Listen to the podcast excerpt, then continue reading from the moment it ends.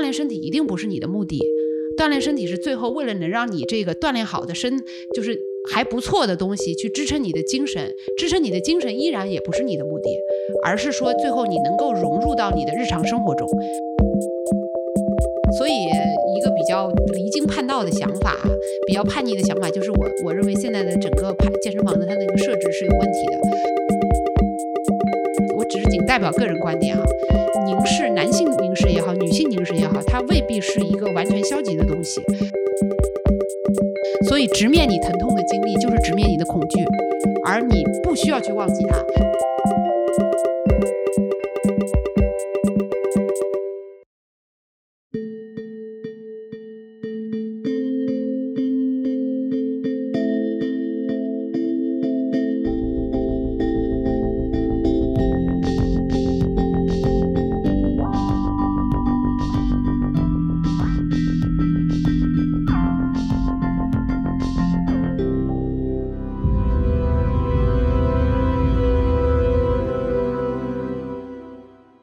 大家好，欢迎收听二零年代，我是魏纯，我是晨晨。呃，我们的节目呢又更新了，相信大家和我们一样，其实都正在经历一个春节期间吃吃吃啊，开春时候就甩甩甩的一个过程。我觉得那个运动健身好像成为我们最近都比较关注的话题。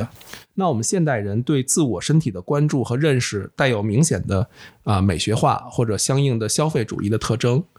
呃，我们的家里的长辈，就是老年人们呢，他们可能注重养生，那我们这些中青年人则可能钟情于运动健身啊。大家也知道，在这个运动健身行业火遍全球的今天，伴随而来的是关于健身呀、关于身体啊，以及跟他俩延伸出去有关的一系列的知识和叙述。但是我们今天呢，不想聊具体的呃知识的真伪和有效性的问题，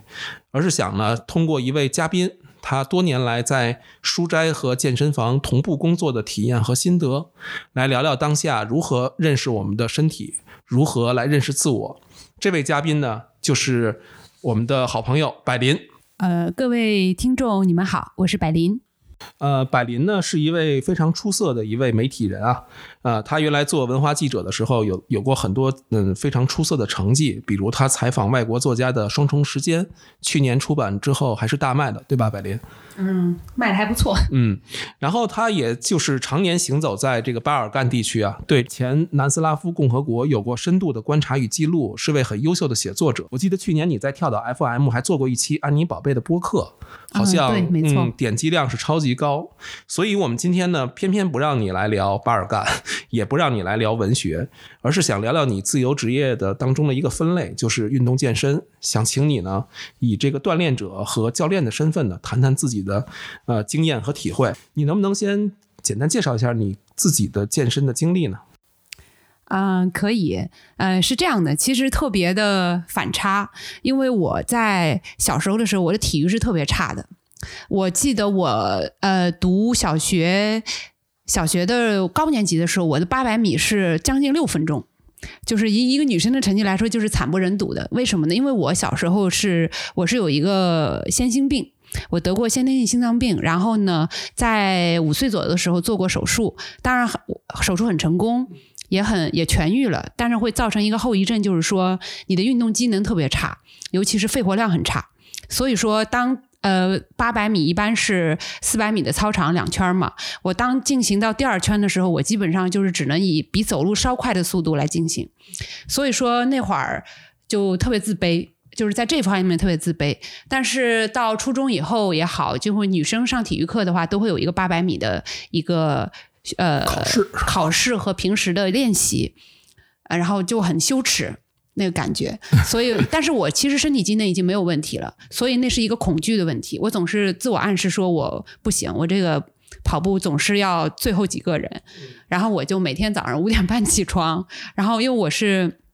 苏州人嘛，然后我。我住的地方离我们的护城河特别近，然后我每天早上起来就在护城河那边跑步，然后练啊练习啊练习啊，反正长此以往，呃，大概有练习了将近有一年多的时间。后来我那个八百米成绩就一下子就是不知道体育老师也不知道发生了什么，然后突然之间就跑了个第一。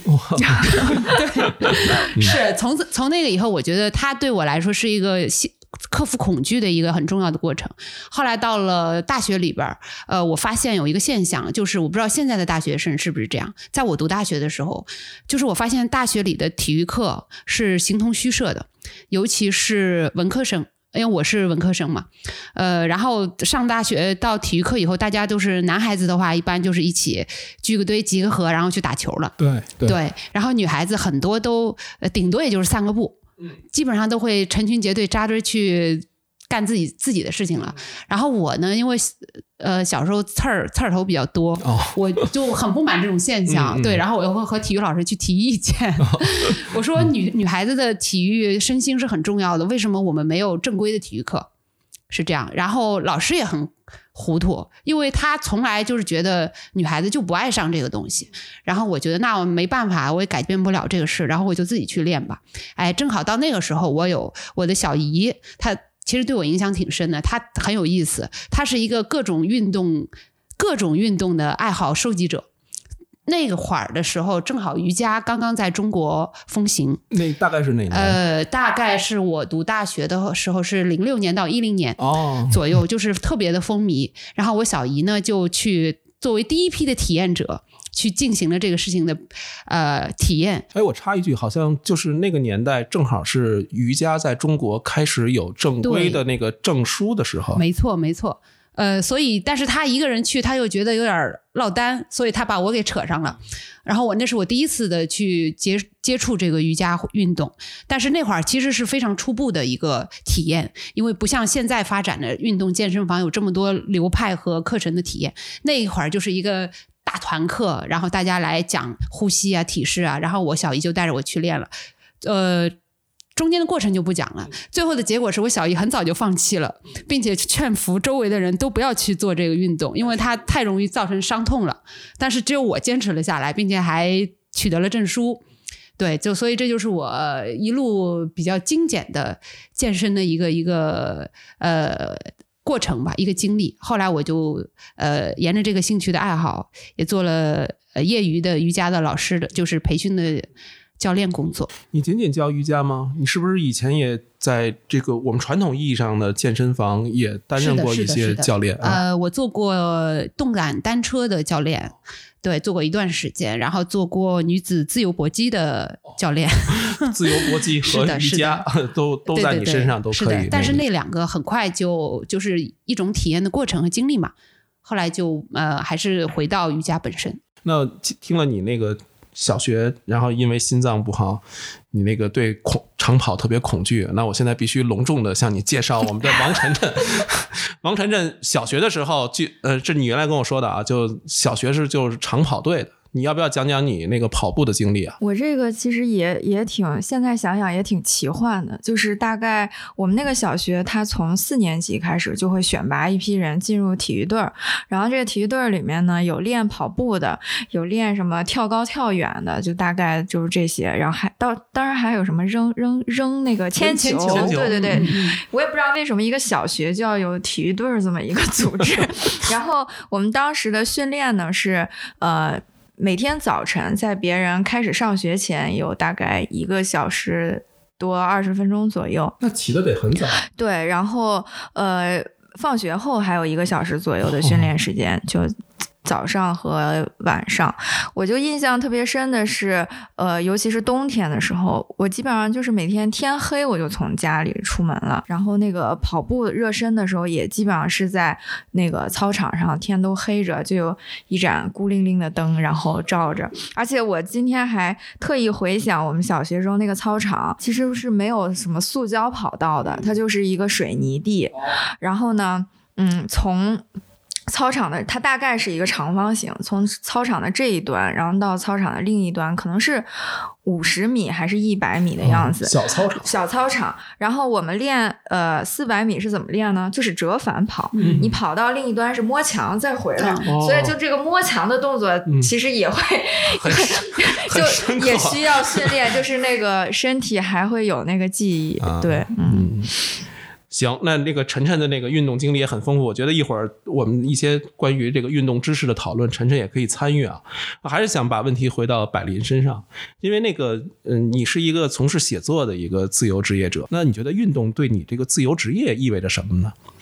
呃，从现实层面来说，哈，因为是自由职业者嘛，呃，在中国有一个很。可能在全世界都是这样，我相信大家都很明白，靠写作是养活不了你自己的，对，所以你就需要有多方的这个实质性的收入来支撑你完成这种相对精神性很高的呃工作。所以说，从现实层面来说，它是我支撑我继续做自自由职业、继续写作的一个很好的一个一个来源吧。对，这是就是现实层面的，然后。精神层面的话，我我我不知道这边说合不合适哈，因为我是一个写作者嘛，但是我又在写作的这个领域里面，我觉得我还是一个新人，很很年轻，很没有各种经验的，呃，但是有的时候我又认为这种经验未必是好事，呃，我接触到，由于我原来工作的关系，因为就是原来职业的关系，呃，我的周围有大量的写作者，有非常非常多的文人。或者说是知识分子这样的，然后就我观察到的一个生态或者一个经验来看呢，我觉得起码我不能说全部吧，只能说我的周围我感受到的普遍的精神状态都不是很好。对我，我感受到了普遍的萎顿、比较萎靡的状态。这不仅仅是身体上的，比如说是精神状态的问题，肩颈会有问题啊。呃，这只是非常流于表面的问题了。我我感觉到的，他们整体精神状态支撑上有问题。呃，我印象很深的是，我应该是一五一六年左右，我具体时间忘记了。那会儿文中国文学思潮，就是中国原创文学。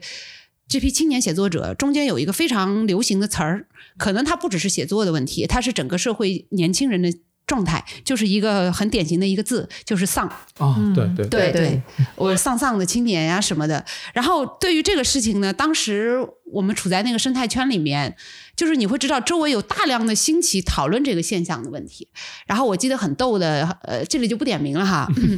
对，不点名，就是有一个。貌似很学术的一个讨论，他掀起了一个题目，叫“我们八零后为什么这么失败？”嗯，我大概知道这个讨论。对对对，为什么我们的我们那么悲哀？对，是这样。然后，在围绕这个讨论中间，还有还还还谈到一些，就是围绕这个丧，大家所创作的题材。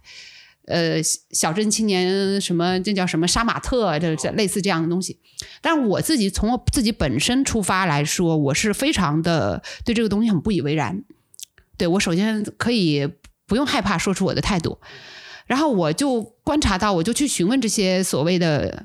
写作者这样的，我说你们的这个精神状态，你们这种丧的东西，真究竟是你们本源性的，还是说你们为了表演性的东西？当然，答案各种都有。后来我观察到的一个现象，就是一个不能说完全的共性，是一个普遍的本质。这里可能比较刻薄一点，我发现他们都缺乏锻炼啊。对，这个缺乏锻炼会，呃，因为很多人对于锻炼有一个很大的误区，这两年都在好转。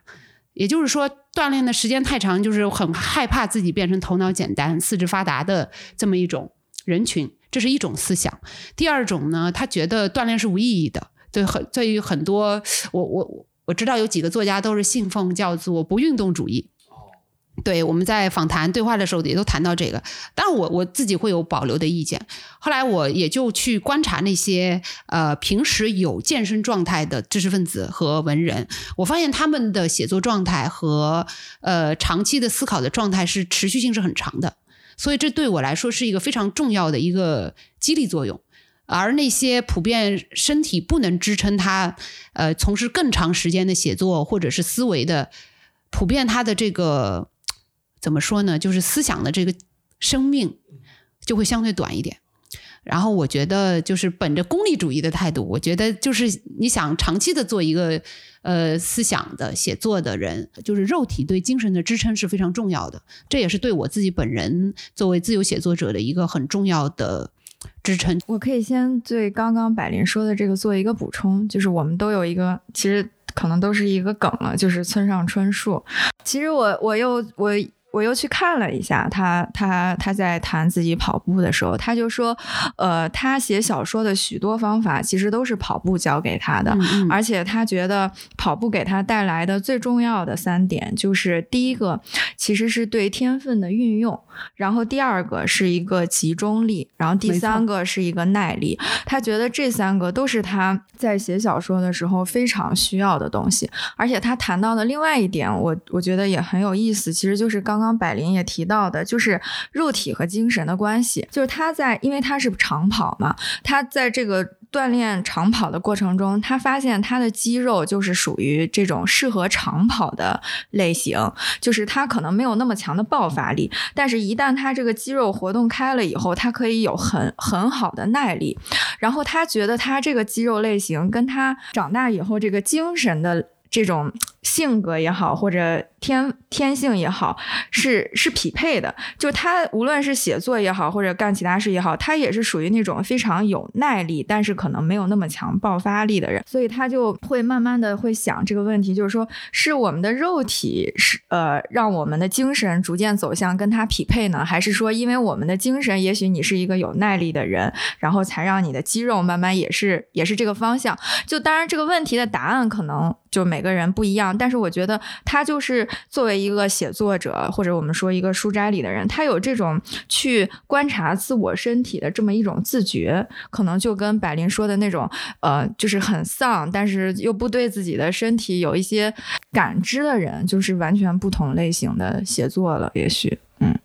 那那个百林，你你觉得村上春树他当然通过跑步获得了一个自我理解的一种可能？你觉得通过你的呃运动健身，无论是做教练还是一个实践者，你有没有获得一些关于自我的一些新的知识或者新的理解？嗯，呃，其实这个问题如果要谈起来的话，也是可以说很多的。呃，我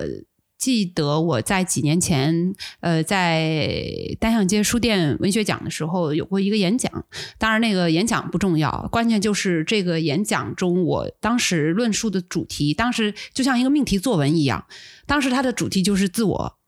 就是这么一个非常大家都可以讨论，但是好像也没有什么新意，但又有很多新意可能的话题。呃，我当时讨论这个自我的话题叫做“自我的否定之否定”，两重否定，呃，比较辩证的一个东西。我的主题就是运动健身，呃，或者说不叫健身吧，就是锻炼身体，能够给予你寻找自我多少种可能性。对，我的主题是这样的。呃，当时呢，我我当然不会在这里重复我的这个演讲，而是说我我的核心要义，其实到今天来说，呃，反观那个时候的状态和现在的想法，还是没有什么特别多的改变。呃，当然那个是从古希腊开始说的，因为我自己是一个非常推崇古希腊文文明和古希腊文化的这么一个阅读者。对，呃，我注意到很多，因为我看了很多那个呃美国的古希腊学，就是古典人文学者伊迪斯·汉密尔顿他关于希腊罗马的一些一系列的论述。当然，他是一个有点西方中心论的这么一个学者，我们可以略略掉这个滤镜来看他对待整个希腊精神的审视。所以我，但是我不重述他的思想。我的意思是说，在古希腊，呃，就是。肉体重要还是精神重要？这个问题其实是是一个伪命题，因为因为在呃，我们都知道，我们今天看到的很多美的雕塑或者形体都是古希腊的为模板，或者是为形体为塑造的。呃，但是其实，在真正的古希腊来说，呃，你热爱生活，喜欢思考，然后喜欢就是锻炼运动，它是一个不矛盾的事情，因为它。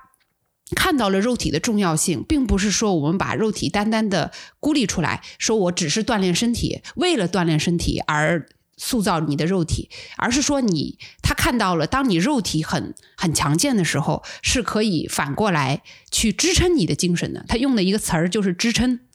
所以因为你的脑袋长在你的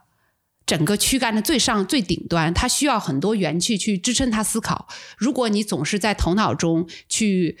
去想那些，比如说抽象的宇宙概念呀，而你不付诸实践的话，呃，这个精神很快就会，这个精神火花很快就会熄灭下去。所以说，呃，我当时演讲到的这个，嗯，主题论述就是说，锻炼肉体并不是为了锻炼肉体，而是说它会让你找到你的精神。这个和自我有什么关系呢？呃，当时其实谈到的是还是瑜伽，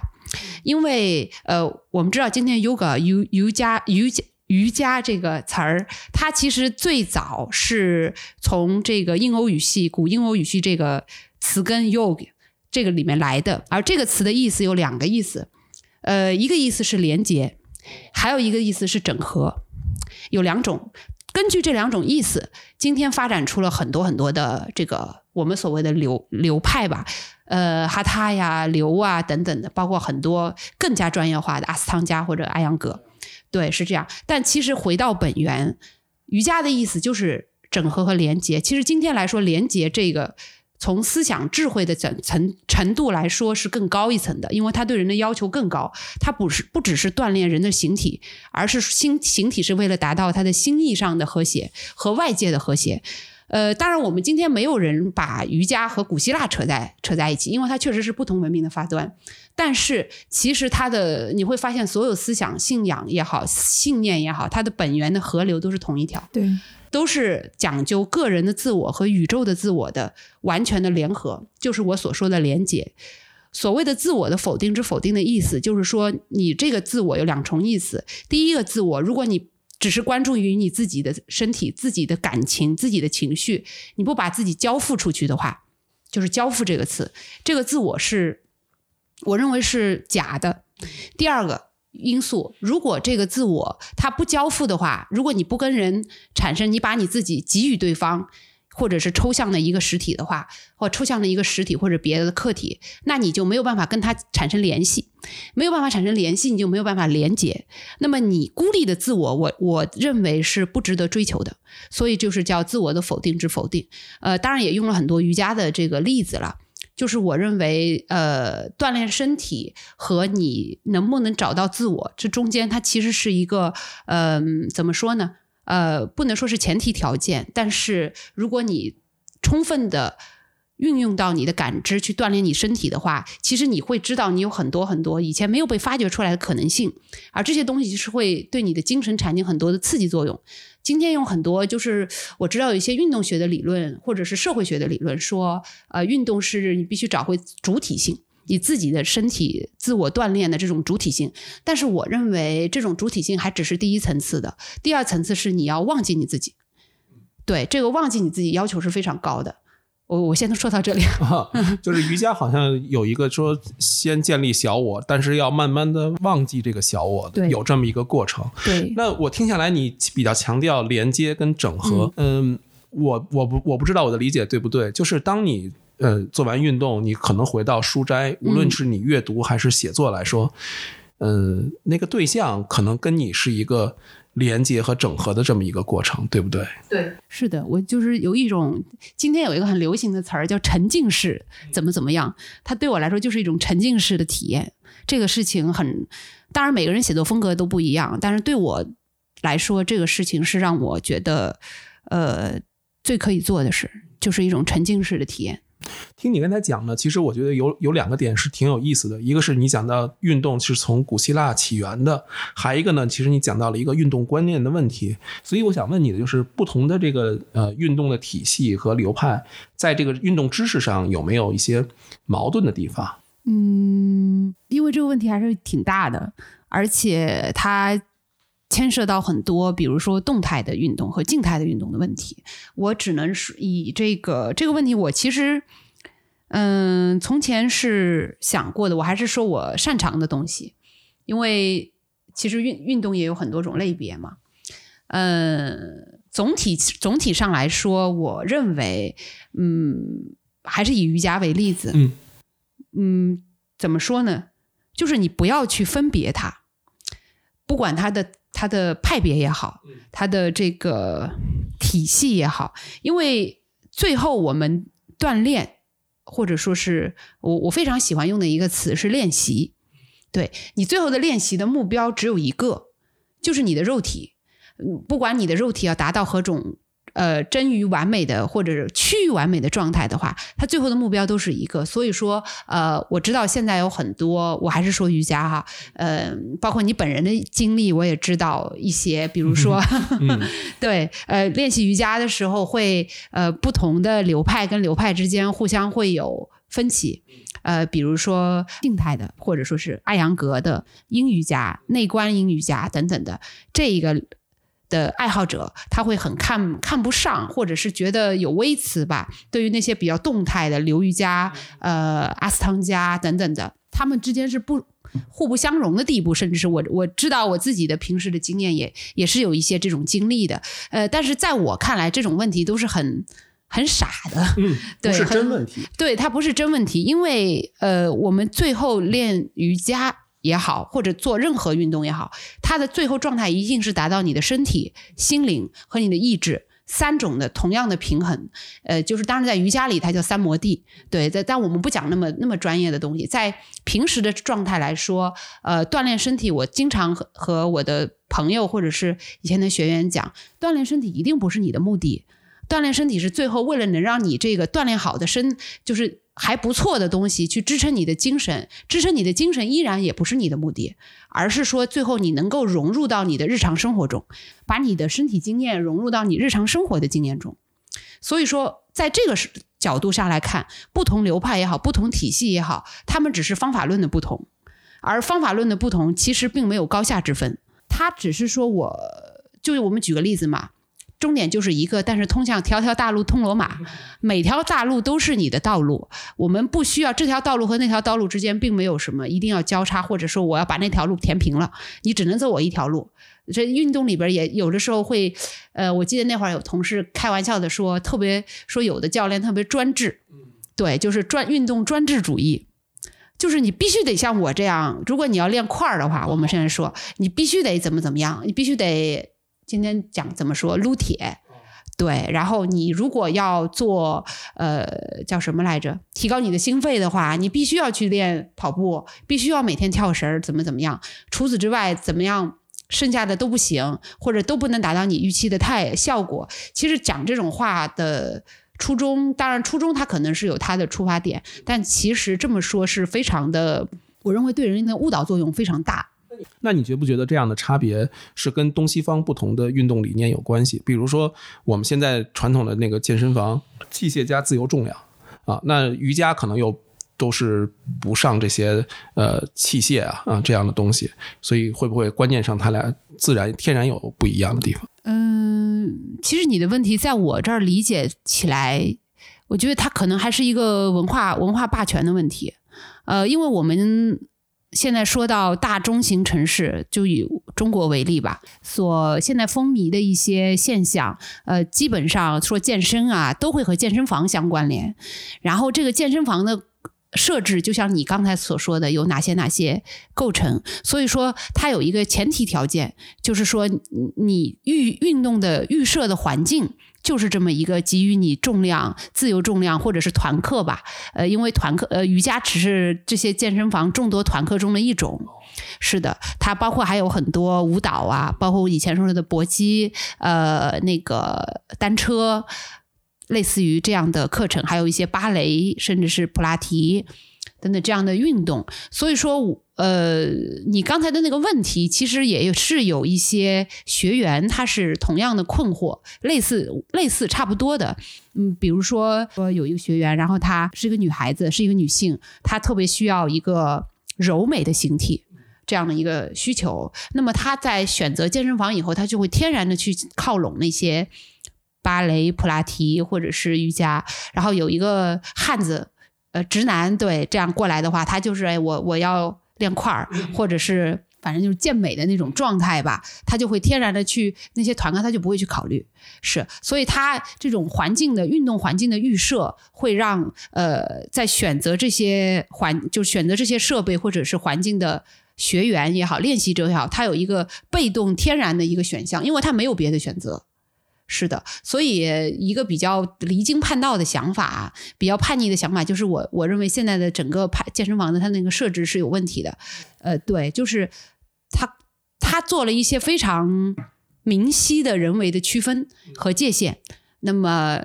有有练肌肉的群体去这里，然后练形体的群体去那里，然后对我们造成了一个隐性的感受，因为我们传统上觉得说东方文化主静，然后西方文化主动，那么各自叫各取所需嘛。但其实真正好的锻炼的成体系的，你是肯定是动静结合，你最后才可以达到一个形体的好的状态。是相通的。相通的。我们举一个最俗的例子哈，我们知道很多呃影视明星，然后文娱的明星啊等等的，他们在他们个人的社交平台上或者是微博呀等等状态，他经常会晒他自己的运动状态，然后你会发现他有很多很多的运动项目，呃，今天要长跑，长跑完了以后要游泳，游泳完了以后要要要做瑜伽，然后普拉提等等的空中瑜伽呀，或者是热汗呐、等等的。所以它是一个动静结合状，因为它最后的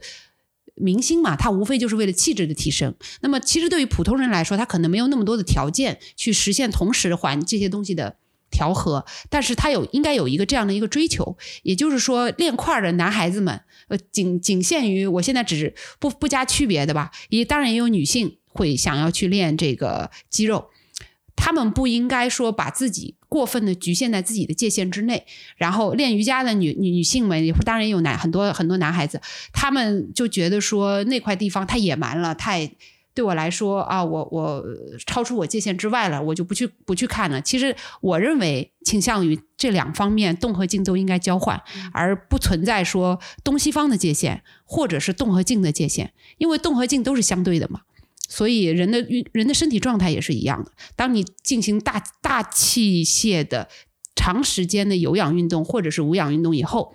你自然会需要一个瑜伽或者是一个相对静态的普拉提去放松你的身体，是这样的。嗯，刚刚我们聊到的这个问题，我觉得也自然而然就是带出我自己一直比较困惑的一个问题，就是这个健身和运动，它们之间概念上到底有没有什么区别？因为就我自己个人的经验来说。小时候没有健身这个词儿，就是就是运动。那但是早上披星戴月的跑步，就是跑步，对。然后可能最多我就是说有一个什么哦，对，那个时候还有广播体操，可嗯能对对稍对稍后一些会有一些健美操。嗯那好像是很最近才会，最近十年，我觉得大概这个健身的概念才变得如此普及，而且好像它有点就是取代了运动，就是。它这个，我或者可以说，它的这个外延就把运动都给包含进来了。大家交谈起来的时候，这个健身好像就非常理所当然的被限制在，或者说就是大家都默认在是一个健身房这么一个呃空间内的活动。所以我也想就听听百林怎么怎么想看待这个问题。就你觉得这个运动跟健身在你那儿是不是还有一些区别？呃，经你提醒了以后，我才发现了这个区别。说实话是这样的，因为我可能平时会呃不自觉的用到大家所用的这个词，就是健身。但是我本人的话，呃，仔细回想。我的理呃，我的观念的话，我认为可能在我这里“运动”这个词比较重要，就是比较更能够表达我的含义。因为你的困惑其实也是部分的，也是我的困惑。就是你会发现一些，还是说周遭的例子吧，就是那些痴迷于健身房的年轻人们，对他们当然有健身，只是他们的一种生活方式，或者是业余时候的一种锻炼活动，但是在除了健身房时间之外，就是上班的时间，然后上班的时间和健身房的时间中间的那段时间，他其实是不锻炼的。啊、对，是有这样的，躺平。他会觉对躺平，今天会用用用到这个词。对，呃，他会心里面有一个默认，就是说我把我所有的对于身体的塑造和释放压力的时间，全部都用在我的健身房时间，剩下的时间我就是一个躺平青年，对，大概是。这样的一个状态，但是其实这种方式，呃，我个人认为是非常不可取的，因为呃，就像你所说的，我们小时候，我我刚才也谈到了，就是早上五点半起来，然后在护城河 围着护城河跑步啊，对这种状态，呃，这个才是运动该有的一个一个要义。啊、依然，如果会要回到古希腊来说的话，古希腊并不并不是只有奥林匹亚的这些运动而已，因为它是一个特别讲究全才全能的这么一个时代，所以说每一个公民他都是需要，当然那个时候只仅限于男性公民啊，因为有他时代的原因。每一个公民，他对于锻炼身体各几项跑步啊、游泳啊、击剑啊，呃，那会儿没有击剑，就是跑步啊、游泳啊，那个制铁饼还是什么？对，就是这些事情，它是有要求的，每一个人都需要参与到这个里面。那么回到我们现代社会来说，嗯，我不认为呃广场舞或者是健走、登山。或者我们做的就是玩的更专业一点的，像很多我知道有一些中产他喜欢，当然现在这个活动运动已经不再只是中产而言，攀岩、呃潜水等等这些相对来说可能代价比较高的运动，这些东西难道不是所谓的健身吗？那么然后我们回到这个健身这个词，你会发现它是它是一个动宾结构，健身嘛，所以它跟心是没有关系的。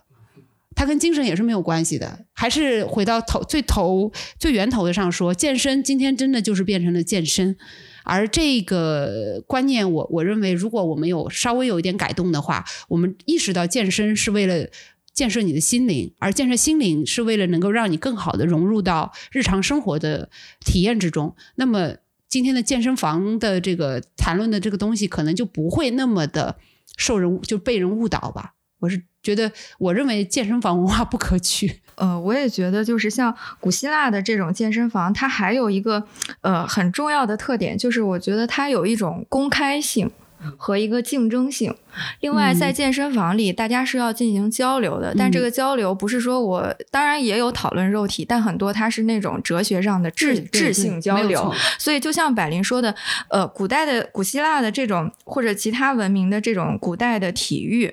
呃，他的身体跟你的智性是绝对没有分开的，而且这种公开性跟竞争性是是是是大家都。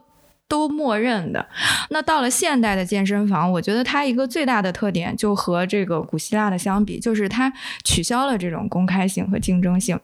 虽然大家都穿着可能差不多的衣服在一起跳操，但是你有没有觉得这个在健身房里其实有一点类似我们像在一个电梯里面？虽然我们在一个公共空间，但是大家默认的都是我只关注我自己，我。我如果看别人好像是比较不礼貌的，就是它其实是一种，我觉得就是挺非社会性的，而且它非常的原子化，就每个人在这里其实关注的都是一个自我，然后它又非常的生物性，就跟刚刚那个古希腊相比，有这种质性的交流以外，其实大家到这儿来都知道我们的目标就是我的身体要么更壮，要么更瘦，要么曲线更好，就是我没有人说我到健身房来我要更聪明。对吧？就是是是这样子的，我觉得这是一个古代跟我们现代这个健身房的一个很大的区别。我觉得这也跟这个关于健身的。文化霸权有关系，它一旦形成文化霸权，它其实就是一套新的话语跟叙事。这套话语呢，它其实和呃，我觉得和商业啊是密不可分的。因为你们想，就是关于健身这件事情，除了健身房，它像百林刚才说的，有这么多的体系跟流派啊。瑜伽它自内部它就有很多，然后瑜伽之外有个，反正刚才百灵说了好多啊。除了这些之外，比如关于运动的服装啊，然后运动的这个。饮食都有非常细分的市场需求啊，我觉得这整个这一套都形成了一套，呃，就是粗暴点说，就是资本主义的一套就是商业逻辑吧啊。但是呢，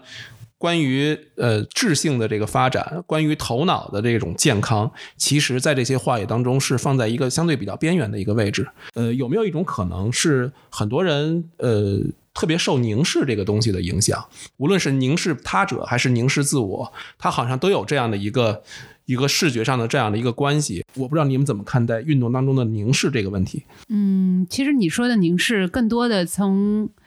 现在的体验上来说，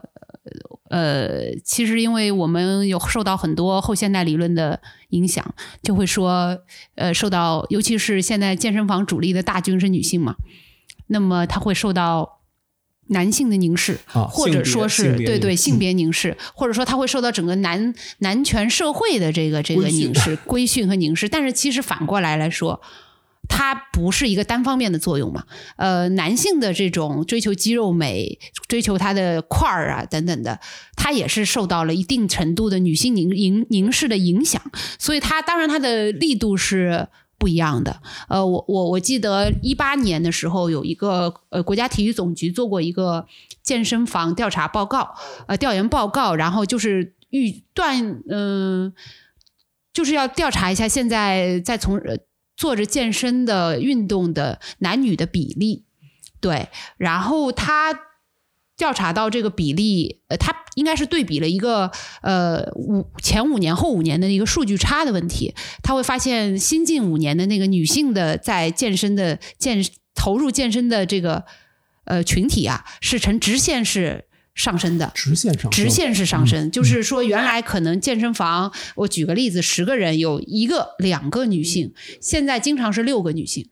是是这样的一个状态，所以说，呃，当时他有做过一个预计预测，说到二零二五年的时候，预计中国的真正在每每天有健身习惯的人群将会达到五亿人之多，而这个女性要占到一半儿，两亿多，将近一半儿吧，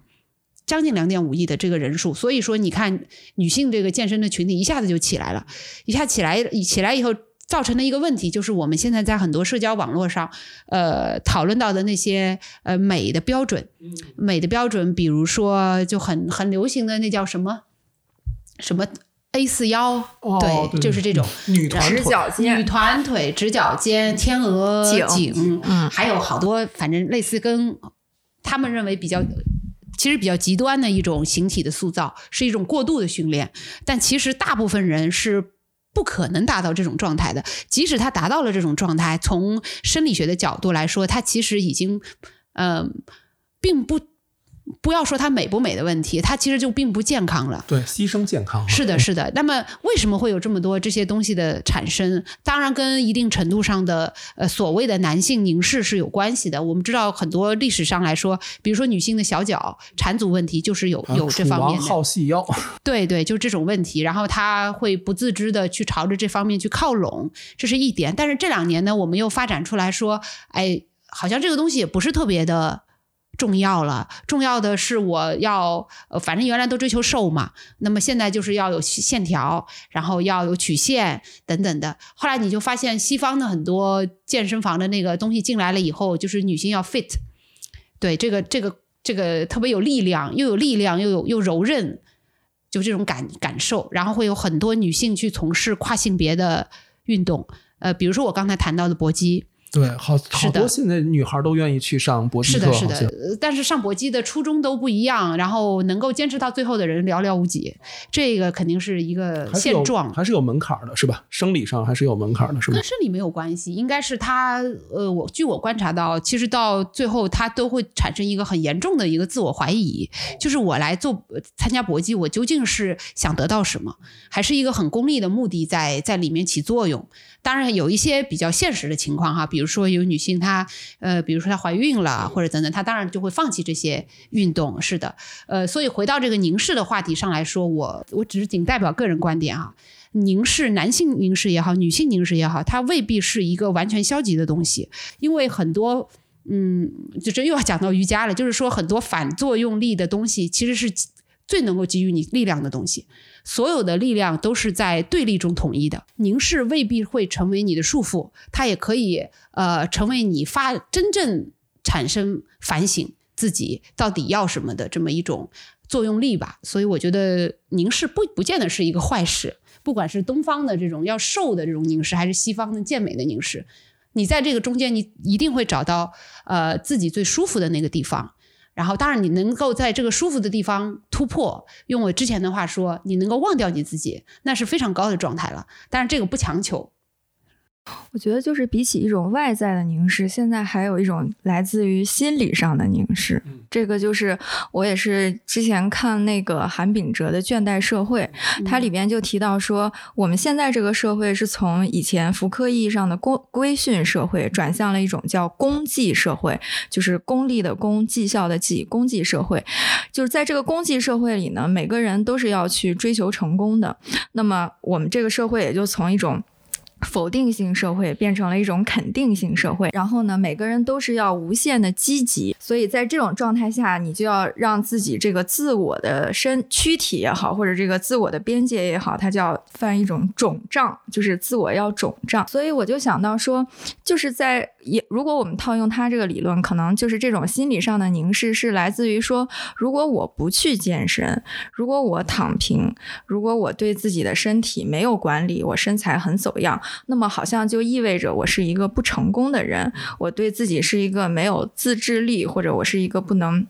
连我的身体我都管理不好，我还能做什么呢？就我觉得还有一种这种就是社会层面心理上的这种凝视，在驱逐很多人去走向这个健身房。对，嗯嗯。那刚才刚才我们说这个。呃，要连接，要整合，然后突破自己，好像说起来很简单啊。但是这个过程，有过这个运动这种经验的人，其实都知道是非常痛苦。晨晨，你跑步，你肯定在长跑的过程中会有一个阶段是一个极限的阶段，但是突破过去之后，就会身轻如燕啊。嗯，但是那个也会人们在运动过程中也会伴随有很多疼痛，甚至是伤痛。百林，你怎么理解运动中的疼痛？跟认识自我之间的关系，嗯，首先我自己呢，确实是也受了很多伤，是这样的，对，没错，这个没有没有什么否认的必要，呃，包括在做搏击也好，单车也好，呃，有过韧带撕裂，然后也有过这个筋膜的损伤，呃，都是比较严重的伤，当时背部也受过一些伤，呃，首先呢，我就是从一个大面上来讲哈。呃，就说这个韧带撕裂的疼痛，其实女性比男性更容易韧带撕裂，我们叫做交叉韧带撕裂。交叉韧为什么？因为这个跟生理学有关系，因为女性体内的睾酮素偏低，而睾酮素是维持韧带呃是否结实的、不容易断裂的最重要的一种激呃内分泌激素。那么女性少这种激素肯定是天然的少嘛，所以说它就更容易发生各种韧带的交叉韧带撕裂。这种疼痛感，首先我就是想说一点，如果很多女性在从事一些比较激烈对抗性的运动的时候，发生这些撕裂或者疼痛的伤，嗯，不要觉得说，呃，很快的对否定自己，说我不适合做这个运动，或者是怎么样，这是由身天然的身体结构，呃，来决定的。其次呢，我们还会讲到另外一种疼痛，我相信也是魏纯主要谈到的一种。不是受伤的疼痛，对，而是运动产生的疼痛。没错，呃，有一个专业的术语叫做呃延迟性肌肉疼痛，呃或者延迟性肌肉酸痛，它主要是当然有跟你分泌乳酸有关系。然后在你从事大超负荷的运动的时候，呃，运动结束之后的七十二小时左右，你那个酸痛感就会过来，然后五到七天才会消失。我就是这样，我就是如果比如我今天做了一个特别大的大量的一个运动，我第二天身体不疼。我第三天七十二小时内一般都是 这样，七十二小时内，然后会有一个顶峰，顶峰的时候你就就是上厕所都困难。如果女性的话，应该明白 那个感受，尤其是你大腿的时候，对，蹲不下去，因为你因为你没有办法蹲下去，你的腿是非常的不是你自己的腿，是的。但是其实我要说的是，这种延迟性的运动酸痛和运动啊疼痛吧，其实对于。我们的身体来说是一个非常好的事情，嗯，因为它在提醒你你的限度，哦，这是一一点。第二个呢，呃，往往为什么会产生这种酸痛？有两种情况。第一种情况是你呃今天做了比昨天超负荷的运动量，这是一种。第二个是我的意思就是说你运动的量在加，所以你会产生这个东西。第二种情况是你长时间不动了。突然之间来了一个剧烈的运动，然后你就会觉得太难受了，特别酸痛。其实我应该再补充一下，还有第三种运动，就是做了你不能做的运动。对，比如说我是一个深蹲，然后我可以举二十公斤的，我今天非要举四十公斤，那你那个疼痛就就已经不是延迟性的问题了，它会带来整个深度肌肉的损伤。但是我们普遍。呃，比如说像你所说的这种疼痛，呃，首先我刚才说它是一个很好的限度的提醒。第二个呢，它是也是在告诉你，呃，你可以往上更走一个台阶。而这个更走一个台阶的意思是说，在这种酸痛的过程中，你的微就叫肌肉微嗯，叫什么？肌肉纤维的这个微组织的损伤的时候，你可以动用各种的手段，比如说筋膜枪，比如说泡沫轴，去进行大范围的呃肌肉的放松，然后等待这种酸痛的感觉慢慢的释放和消失。在这段时间内，你不要再去做任何过量的运动，这是一点。我看到有有一个说法说，就是肌肉撕裂之后，它就是重新再整合，呃啊但是是有限度的生成有限度新的肌肉。对的，嗯对的，嗯因为微组织的损伤对他来说是一种再造过程，是这样，所以我觉得运动是运动疼痛。是一个呃，对你自己来说是一个非常好的提醒。你不应该说因为疼痛就望而却步吧，而且它会提高你疼痛的耐受力。日本有一个呃很有名的长跑接力比赛，叫东京箱根的这么一个往返的大学男生的一个长跑接力比赛。然后大概二零一一年还是二零一二年的时候，村上春树给这个。因为前一年刚有一个日本的一个大地震，然后第二年他就给这个呃札幌啤酒作为这个呃比赛的赞助商，他就写了一个商业广告的文案，这是他第一次做这个事情。然后这个文案大概是六个部分，然后他上来的第一个部分，第一句话就是叫呃疼痛不可避免，但痛苦可以选择。其实我。看到这句话的时候，就是想到了一些，呃，也是自己跑步时候的一些一些一些想法吧。就是说，我们在运动的时候，其实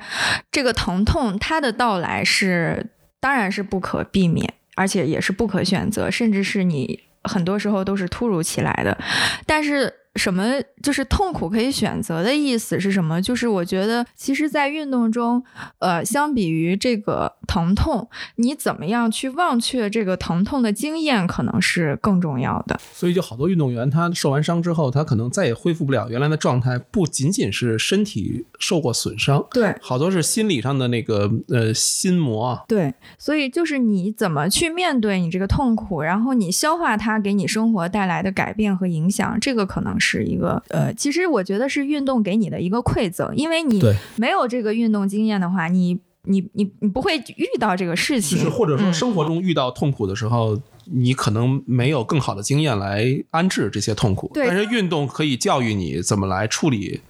你跟痛苦相处的这样的一个过程。对，因为比如说我小时候跑长跑，就是我刚开始也会觉得这个太难了，怎么跑这么多圈？但是我后来慢慢就发现，长跑对我这个耐力或其刚开始可能是身体的耐力，后来其实就是心理上这种毅力的塑造，就有一个几乎完全是通过长跑来塑造的。那它其实就是有这么一个机会，让我有了这么一个选择。嗯，因为你说的是忘却疼痛，呃，忘却痛苦的经历这个词儿，我可能不太同意你。对我，我觉得恰恰是不要忘记。嗯呃，其实他最后的事情还是同意的，我们其实是在是在说同一件事。呃，但是我会换一个词，叫做直面你的痛苦经历。嗯因为它其实并不是你的痛苦，而你的疼痛经历，刚才你也谈到了，它其实是会提醒你，呃，去做的，知道你自己的限度在哪里嘛。所以直面你疼痛的经历，就是直面你的恐惧。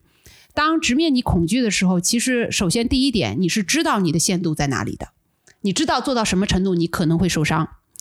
第二，你知道受伤以后你会怎么样，你的疼痛的经验会唤醒你吗？那种记忆，当这两种条件都具备的时候，你继续去只就就是面对它，你继续从事那个在你受伤之前，比如说你所从事的这个动作或者也好，你完成了它，在那个时候，其实你已经克服了所有的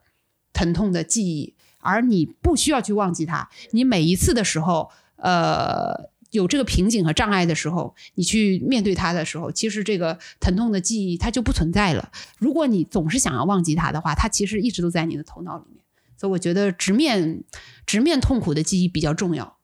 而不是忘记他。直面惨淡的人生，正是淋漓的鲜血。那我再问最后一个问题，呃，我们说惨淡的人生，淋漓的心血了。那么健身会让人健康吗？嗯，或者他们之间有必然的关系吗？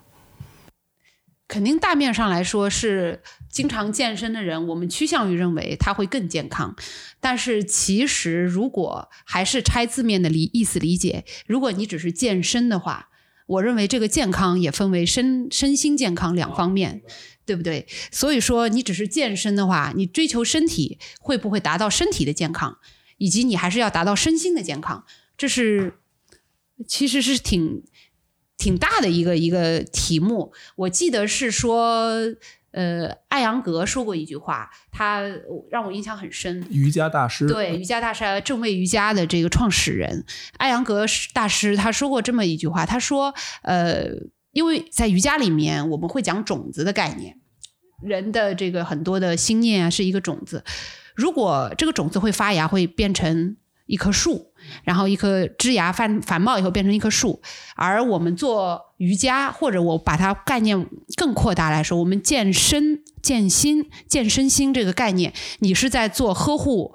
就说健身吧，你是在做呵护树根的事情，你在给你的树根做保养，做。呃，除草啊，或者定期的工作。如果你这个根建的工作做的一直都比较好的话，你这个树的末端末梢，它自然会呃长出叶子来，甚至开出花朵来。所以说，当这个事情焕发到换换算到身体上来说，如果你总是呃致力于身体源头的这种强健，呃，身体上的，比如说你的呃耐力，你的这个。叫什么心肺功能等等，你的肌肉的这个耐受度等等，你把它都呵护好了以后，呃，人的精神面貌非常容易就体现出来。比如说你走路，你就会不自觉的抬头挺胸。我们知道弯腰驼背是非常影响一个人的精神状态的。长期的弯腰驼背以后，你这个人家有一个笑话在讲说。我们抬头挺胸的人和弯腰驼背的人走路的时候看见的风景是不一样的，对，当然是这是一个比较夸张的说法。其实会影响到一个人生活中的情绪。对对，如果你的我的意思是，如果你的根部保养好、保健好的话，你的末梢就会开发、开放出非常漂漂亮的花朵。那么这个末梢对于人体来说，就是你的头脑。因为它恰恰是相反的，我们可能现在西方的人认为说头脑是最关键的，所以开玩笑说以后人会变成那个什么脑袋特别大，身体特别小，头脑是最关键的。但是其实恰恰是相反的，只有你的根部强健，你的头脑作为它的接收端，它才会得得到正面的反馈和信息。所以说这种的健康，所谓的这个健的身，也就是健的你的根部，你身体的根部根基。根基打稳了之后，你自然你的末梢、你的头脑就会变得非常的呃健康，或者是呃呃，我们如果不说原教旨的健康的概念的话，会变得让人舒服，或者让你自己舒服。所以，我我认为这个健身的这个事情其实是健根部、健你的根底的一个概念，然后它自然会带来健康的效果。其实是一个安顿身心的一个对。比较好的方式啊，是的。好，我们今天这一期我觉得特别有意思啊，就是健身，其实按理说就是不是说嗯动动嘴皮子说说的啊，这按理说应该我们就嗯去运动，但是我觉得这本身背后有很多特别有意思的历史啊、社会啊，包括很多。呃，批判理论都可以介入的一些讨论，呃，我觉得今天百林呢，我们今天有意让他不聊文学，让他聊另外一个擅长的地方，其实也是想给大家呈现一个，呃，在书斋里的一个读书人，一个写作者，但他当他从事运动健身的时候，这个东西和他自己的那个身心之间是一个什么样的关系？我觉得，嗯，对我呀。也包括对晨晨，其实都是特别好的启示，也是一些呃准备这期节目的感想吧。我觉得就是，呃，无论是运动也好，健身也好，首先就是我们不能掉入一个对于自己身体的这么一个陷阱，就是不要把自己的身体当成一种数字的集合。因为我觉得现在很多健身最后就变成我们就是一台机器，我们这台机器就是要达到各个。呃，数字的这么一个标准，如果我们被这种意识所支配的话，那么就是这种运动和健身就失去了它最原本的这个出发的这个出发点。第二呢，就是我觉得也不能把自己就是。都投入到这种对生命就是完全完完全全的一种保养，而是还是要呃，我觉得就是你你到底是怎么过你这个一生？你不能说最后回想说我一直是在跑步机上，就是其实以前我觉得古希腊里面也谈到这个事情，就是当你听到特别美的歌声的时候，你是把自己的耳朵塞住不听呢，还是说我就是？我就是要，我就是要让自己去去听这个歌声。那我们现在都觉得说，我我是不能放纵一些欲望的，好像很多感官你用的太多就就不好了。但是你如果完全的只是为了持存你自己的这个生命，也是不太对的，还是要允许自己偶尔去从那个生活中去分心。而不是完全把自己用在一种保养上。最后，我觉得也是我自己，呃，通过这期节目有一个最大的反思，因为我最近也挺常去 超级星星的，就是我觉得你也没给咱们赞助，你就露这个品牌。哎，就是我觉得说，呃，健身当然很好，尤其对你，当然，因为现代我们都知道，现代生活你想去从事一些体性的运动是很难的，但是还是要创造条件去做一些，呃。不是只有自己才能完成的运动也好，健身也好，就是我们不要很主动的把这种公共性从自己生活中去给抹除掉，还是要多建立跟他人的连接。而且我觉得这种在运动中跟他者建立的关系和呃和工作啊或者家庭生活中还是很不一样的。所以我觉得呃不要放弃运动中这个很好的这个部分。好，那我们的节目今天就到此结束。谢谢百林，谢谢，好，谢谢你们，好，谢谢大家，再见。欢迎大家通过苹果播客、小宇宙、网易云音乐收听《二零年代》。如果你喜欢我们的节目，与你身边的朋友一起分享吧。也欢迎你在各大社交平台搜索“二零年代”与我们互动。如果你喜欢写信交流，我们的邮箱是 back to 二零二零 s at 幺六三点 com。下期节目记得收听哦。